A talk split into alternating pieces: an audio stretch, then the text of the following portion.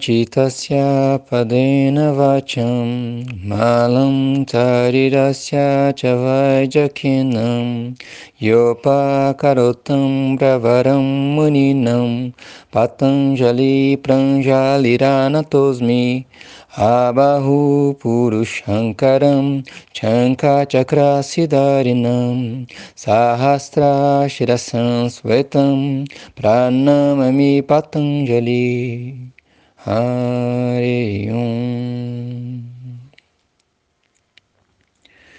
Bom dia pessoal, como estamos? Então, acho que é, interessante estar falando, né, que às vezes as pessoas que estão escutando esses áudios, mas que não estão tão acostumados com a tradição de yoga, é, enquanto eu estiver falando dos Yoga Sutras especificamente, né, que vai, enfim, não sei quantos áudios vão ser, eu vou estar tá entoando esse o mantra de invocação e reverência a Patanjali, né, porque faz parte da tradição realmente do yoga essa reverência aos mestres, né, e essa relação de mestre-discípulo a gente é, é, muito valorizada e o Patanjali como, como um mestre mesmo que, que trouxe, né, essa, é, que, que, codificou essa, o yoga, o sistema filosófico do yoga como a gente conhece hoje, é importante a gente sempre fazer isso. Então até é algo que eu não comentei, mas antes do início dos, de escutar os áudios, é interessante né, fazer esse assentamento, pegar uma posição sentada, colocar os pés no chão, né, é, sentir, dar uma apaziguada na mente para aí sim iniciar a escuta dos áudios, porque com a mente um pouco mais né, apaziguada, tranquila, também o que, o que vem é absorvido de forma diferente, né, é acolhido de forma diferente. Enfim, é, então no, no, no, áudio anterior, né, comentei sobre a questão do yoga, da definição de yoga, né, que é o segundo sutra, né, dos Yoga Sutras, que é Yoga Chitra, é, Yoga Chitra Vritti Niroda, né, que é essa questão do, do yoga ser esse controle das atividades, do movimento da mente, esse, essa capacidade de você ter domínio, né, você ser um maestro, maestrina da tua mente, não o contrário, né, você ter essa capacidade de gerenciamento né, do que a tua mente faz. É, e quando acontece esse recolhimento, né, quando você traz a mente para um, um, esse eixo, né, esse assento, essa base firme, é nesse momento é que os teus pensamentos deixam de te dominar? E você deixa de ter essa identificação com eles, né? Então acontece o assentamento da mente.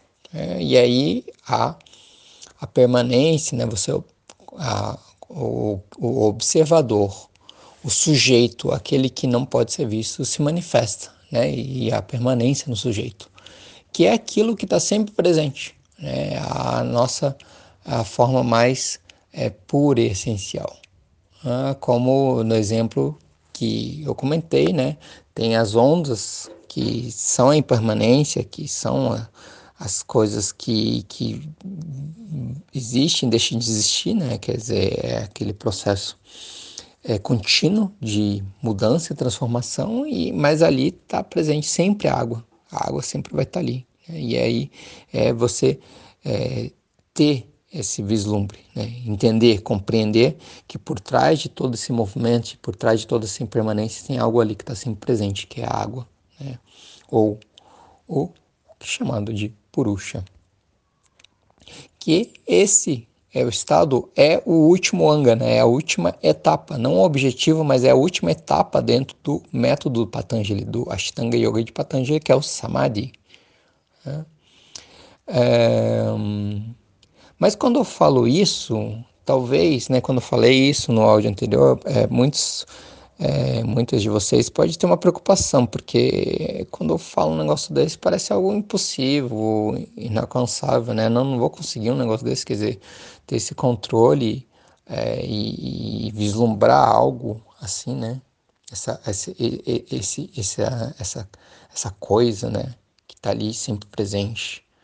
É, ou mesmo talvez não seja a tua crença, você tá, né, começou a escutar esses áudios por conta de querer um suporte emocional para lidar com o momento da pandemia, da quarentena, e mas enfim, né, tipo esse tipo de conversa meio espiritualizada, enfim, que fala dessas coisas de Purusha e, e da consciência, né, desse eu com E maiúsculo, assim, é, sim, você simplesmente, sei lá, não acredita ou não, não é do teu interesse, sei lá, pode ser tanta coisa, né. E em relação a isso, isso que eu posso dizer é, é para ficar tranquilo, sabe? É, por algo assim que parece tão assim, né? Tão, tão longe, né? tão distante. Ah, o primeiro ponto é realmente, primeiro, antes de mais nada, é confiar em você, obviamente, né? no teu processo, na tua caminhada.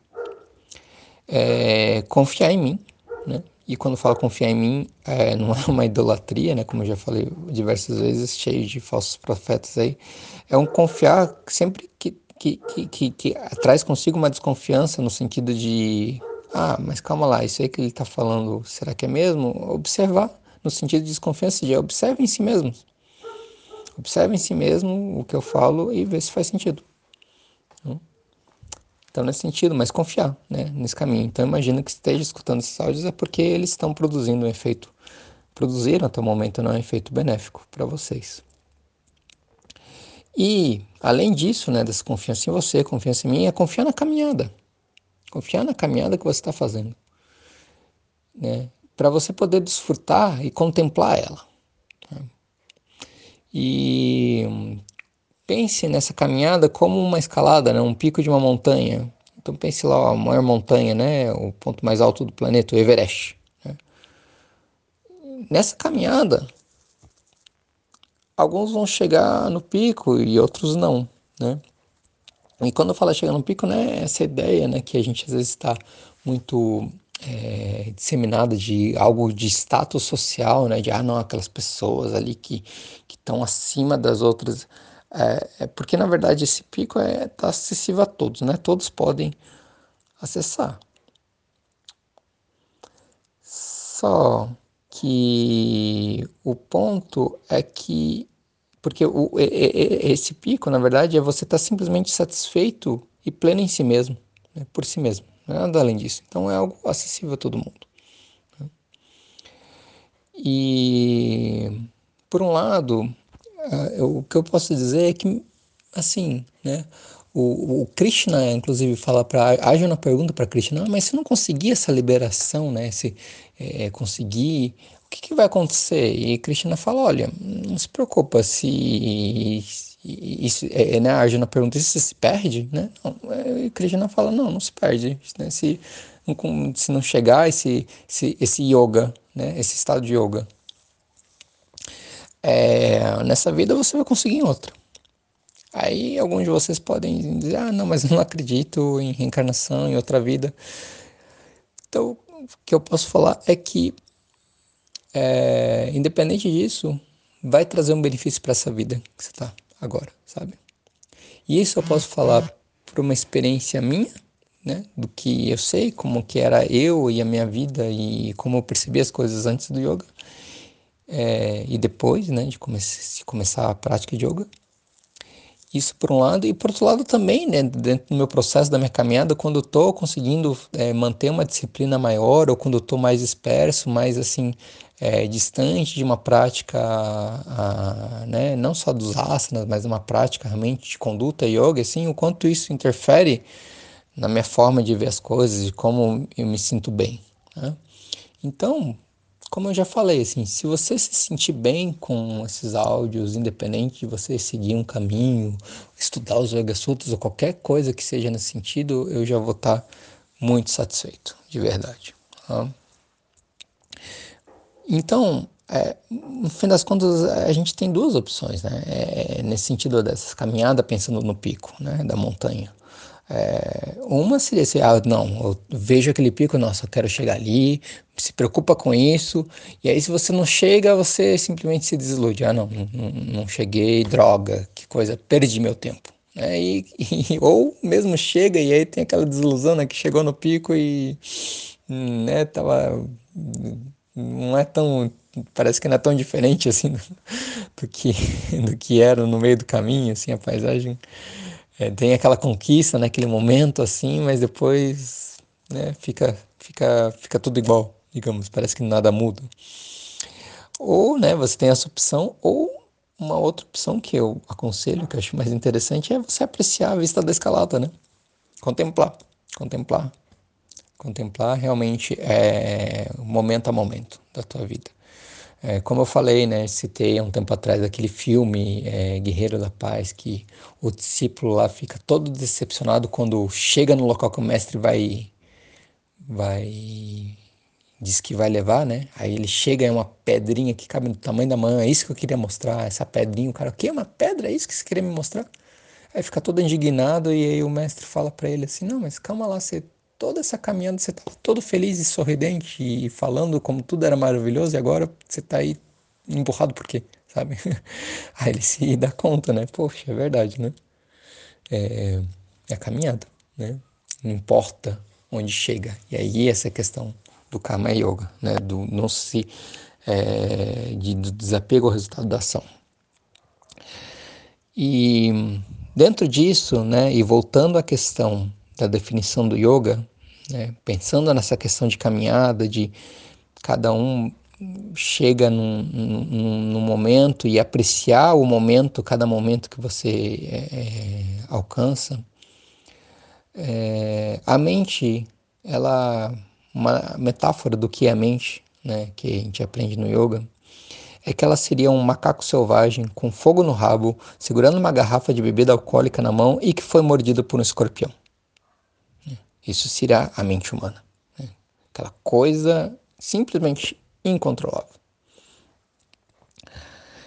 E para algumas pessoas, então, o que vai acontecer é que uma prática de yoga, um caminho nesse sentido, vai conseguir apagar o fogo que tem no rabo ali. Ou outros vão conseguir fazer isso e também retirar o ferrão do escorpião. E alguns vão conseguir tirar a garrafa de bebida da, da pessoa e até que conseguem também domesticar o macaquinho, né? E aí ele não fica, ele, você consegue ser o seu maestro, maestrina da sua mente, né? Porque você teve esse processo de conseguir é, acolhê-la, recolhê-la e ter esse, né, essa capacidade de reger os pensamentos, né? Que vêm, mas que não te dominam. então é isso, né? Para algumas, mas a questão, o ponto é, pensando na questão da caminhada, é que para aquelas pessoas que estão nessa situação que, o, que a mente está é tudo isso, né? Às vezes só simplesmente pode te apagar o fogo no rabo lá vai fazer diferença. A pessoa já vai se sentir melhor. E é isso, né? E aí, com o passar do tempo, pode ser que tenha outras etapas até conseguir ter essa gerência ou não, mas assim, independente disso, nunca vai ser um trabalho perdido. Acho que esse é o ponto central é, de tudo isso que eu estou falando. Né? Bem, dito isso, né, e seguindo agora com os outros sutras, né, e a, quando ele fala das atividades da mente, Patanjali descreve que são cinco tipos, né? Vai desde a mais concreta, que é chamada de pramana, que é uma é que é a, a, a evidência, né? Então você olha, está relacionado aos sentidos ou o áudio que você está escutando, né? Então é a mais concreta, que é a pramana, até a mais abstrata, que é smriti, que é memória. Né? Então você tipo memoriza algo que você escutou esse áudio agora, daqui a um ano você está lembrando, né? A tua memória. Né? Você lembra agora de alguma coisa que aconteceu na tua infância. Né? É algo mais abstrato. Então são de cinco tipos que eu não vou entrar em detalhes em todos esses, porque o objetivo desse áudio não é dar um curso, né? um curso sobre Yoga Sutras, né? Não vou entrar em tantos pormenores, né? Eu acho que também, inclusive porque, embora eu tenha lido bastante, participei de grupo de estudo, aulas sobre Yoga Sutras, é, não sei se eu, eu, poderia dizer, nossa, vou dar aulas de Yoga Sutras, assim, sabe? É, é algo muito. que tem uma responsabilidade muito grande, mas evidentemente eu tenho um arcabouço aí que eu posso estar passando os aspectos principais, mas sem estar entrando em pormenores, né? Mas é importante entender que são essas cinco atividades, né, que vai do mais concreto ao mais abstrato, mas sobretudo entender que tem dois pontos chaves que eu, é esses que eu quero estar destacando agora. Um é que, além de ter esses cinco tipos de pensamento, os pensamentos eles podem ser divididos em duas, em duas grandes colunas, né? em dois, dois tipos, que são os não causadores de sofrimento, ou seja, pensamentos que trazem conhecimento, no caso, que evidenciam uma verdade, objetivos que mostram a, a realidade tal como é, e os causadores de, de sofrimento, né, de perturbações na mente, que são chamados de kleshas. Né? E isso eu vou estar tá falando mais para frente especificamente desses kleshas, tá? Esse é o primeiro ponto, entender que tem essas duas divisões. Então, tem pensamentos não causadores de sofrimento e causadores de sofrimento. E o que eu vou tratar no próximo áudio, né, é entender que esse controle dos pensamentos, dos movimentos da mente, dependem, tem duas pernas para você estabelecer esse controle.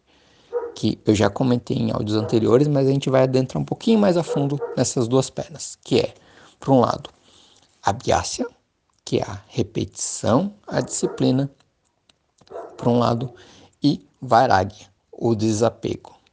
Né? Então, repetição ou disciplina e desapego são as duas pernas que é, sustentam o método do Ashtanga Yoga de Patanjali e que precisam ser compreendidos. Tá certo, gente? E é isso que eu vou tratar no próximo áudio. Um abraço, Loka Samastha Sukhino Bhavantu.